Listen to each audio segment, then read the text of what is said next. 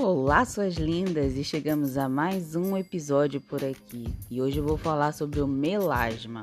Mas primeiro nós vamos entender o que é o melasma. O melasma pode ocorrer devido a alterações hormonais durante a gravidez. Uma muita exposição também ao sol sem protetor solar, né? Você que não usa diariamente protetor solar, então toma cuidado com isso, tá? Essas manchas escuras, elas aparecem mais frequentemente nas bochechas, ou seja, aqui na maçãzinha do rosto, na altura da maçã do rosto, né? No nosso ossinho zigomático, na testa, no nariz e no queixo. Eu aconselho a você que identifique essas manchas no seu rosto que você procure um dermatologista para poder tratá-las.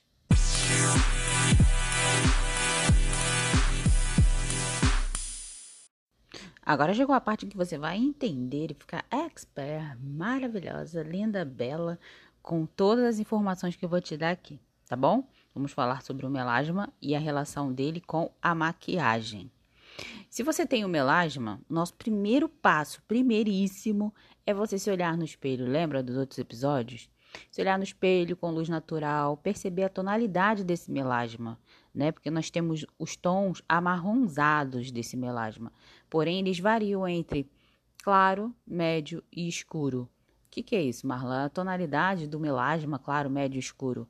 Você vai olhar essa mancha, vai ver se ela se aproxima, se ela só é uma mancha que se aproxima um pouco mais da tonalidade da sua pele, se ela é uma mancha que ela ultrapassa um tom da tonalidade da sua pele, ou se ela realmente ultrapassa muito e fica muito aparente, é um amarronzado assim bem forte. Então, você vai identificar isso primeiro. É muito importante você perceber isso, porque vai fazer toda a diferença para você escolher o tom correto do seu corretor para neutralizar essa manchinha, ok?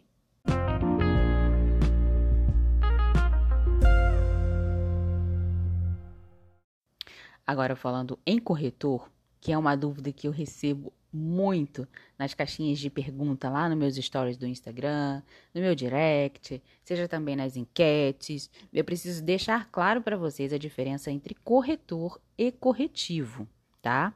Então, o que é o corretor? O corretor são produtos coloridos em tons variados de laranja, verde, lilás, amarelo, pêssego.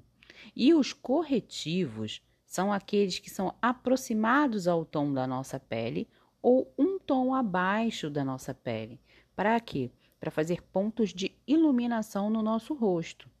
Então, agora, tendo esse ponto esclarecido, vamos partir para a camuflagem desse melasma.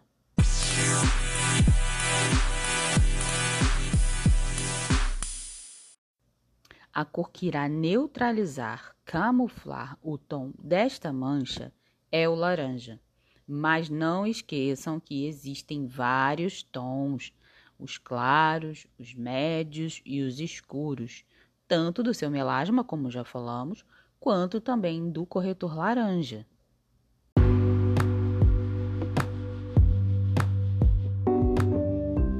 A aplicação do corretor.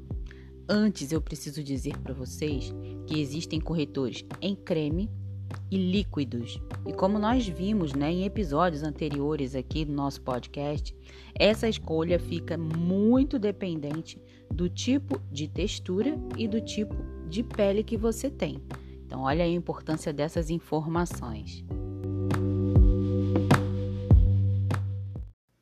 E como nós vamos aplicar? Nós vamos pegar um pincel, que é uma ferramenta que é indispensável para você aplicar produtos desse tipo, tá? Até os produtos de preparação de pele você precisa usar pincéis. Com um pincel pode ser língua de gato, pequeno, ou um pincel de corretivo. Aí vai ao seu gosto, ok? Você vai aplicar o corretor na região aonde você tem esta mancha. E você vai aplicar em que momento? Após a preparação da sua pele, ou seja, antes da aplicação da sua base. Então fique atenta pelo menos na quantidade, porque nós não queremos deixar essa pele manchada e nem com acúmulo de produto em excesso. Então você vai espalhar o corretor e vai finalizar com a esponjinha, dando batidinhas, retirando o excesso num papelzinho, toalha ou num lencinho, qualquer artifício que você tenha para poder fazer com que essa esponjinha não contenha tanto acúmulo de produto, tá? Aguarde secar e aí sim você vem aplicando a sua base. Como você vai aplicar nessa área que tem um corretor colorido? Dando batidinhas, não arraste o pincel, senão o corretor vai se misturar à sua base e vai mudar todo o subtom desta base e da sua pele, ok? Então, sem arrastar, com muito cuidado, dando batidinhas com a esponjinha e sua pele vai ficar mara.